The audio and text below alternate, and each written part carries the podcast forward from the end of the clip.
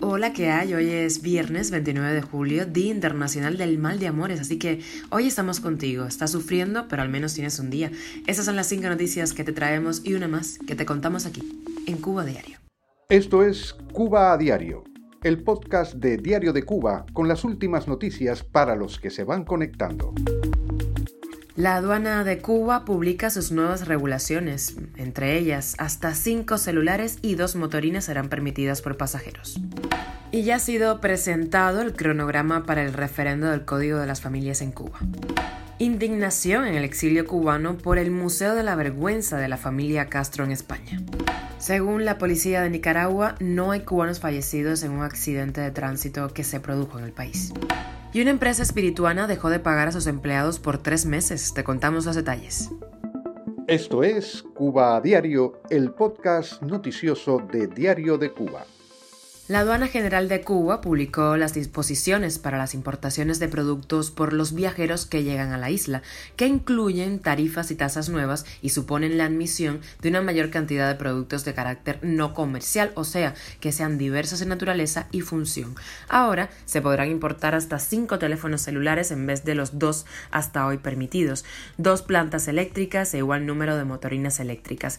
En este último caso, se incluye una tercera moto enviada como también admitirán hasta tres artículos relacionados con las telecomunicaciones y dispositivos para la red, incluyendo los accesorios como por ejemplo mouse, teclados u otros.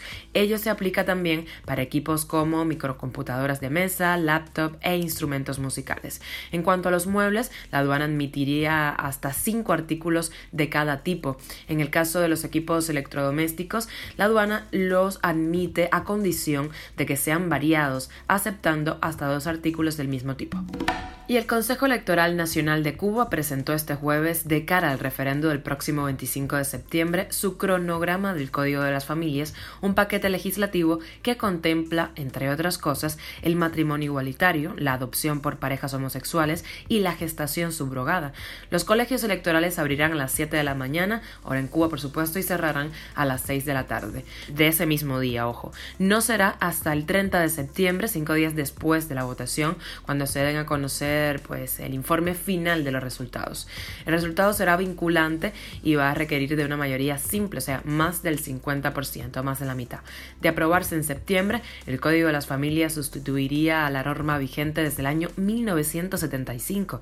El Código es la única norma sometida a referéndum entre las 70 actualizadas tras la entrada en vigor en 2019 de la nueva Constitución, entre las que se encuentran instrumentos legales tan sensibles como el nuevo Código Penal. Cuba a diario. Crece la indignación entre exiliados cubanos en España que reaccionaron este jueves por la inauguración en Galicia, en el norte de España, de la Casa Museo Ángel Castro, el padre de Fidel y Raúl Castro, como centro de interpretación de la migración gallega, a la que asistieron políticos socialistas y conservadores. Es el Museo de la Vergüenza, en la casa de una familia que ha provocado la ruina de millones de personas, sobre todo en Cuba, denunció Lázaro Mireles, coordinador del movimiento de acciones por la democracia. Elías Amor Bravo, presidente de la Unión Liberal Cubana, dijo que no está en contra del reconocimiento del aporte de los gallegos a los países de América donde se establecieron. Sin embargo, no entiende cómo es posible que la residencia de alguien como Ángel Castro, se, que dio a este mundo, dice, personajes como Fidel o Raúl Castro, sea el referente de la emigración gallega en el exterior. Estaremos pendientes de qué pasa con este museo. Y la Policía Nacional de Nicaragua no reportó hasta el momento ningún cubano fallecido en el trágico accidente de tránsito que ocurrió este 27 de julio en el departamento de Estelí, en donde fallecieron 16 personas, 16 migrantes. Este jueves, la policía nicaragüense publicó en Twitter una lista con los nombres de los fallecidos, 11 hombres y 5 mujeres muy jóvenes, la mayoría en sus 30. Medios de prensa nicaragüenses denunciaron que el ómnibus llevaba 89 personas extranjeras que se dirigían a la frontera con Honduras para seguir su ruta migratoria rumbo a los Estados Unidos. El conductor sobrevivió y está preso por ir a exceso de velocidad. Cuba a diario. La empresa comercializadora de la música y los espectáculos en Santi Espíritus dejó de pagar los sueldos a sus empleados por tres meses. El medio oficialista Escambray informó sobre los incumplimientos a través del testimonio de los trabajadores, algunos de los cuales se mantuvieron en sus puestos a pesar de la violación de sus derechos. Javier Valle Moral, uno de los líderes del sindicato, aseguró que solo a través de un préstamo bancario los 68 trabajadores de la entidad pudieron devengar sus salarios. Según información recogida por el diario Escambray, la empresa tiene que devolver el préstamo en 180 días.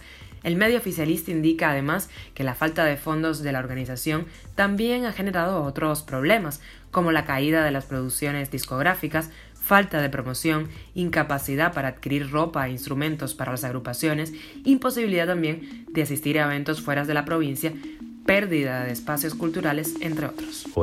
Llegando a la extra, tenemos que felicitar a la actriz cubana Ana de Armas, una de las películas más esperadas este año, Blonde, interpretada por ella y que habla sobre la vida de Marilyn Monroe fuera y dentro de los escenarios, se estrena en Netflix el próximo 23 de septiembre, así que ojo por esa fecha.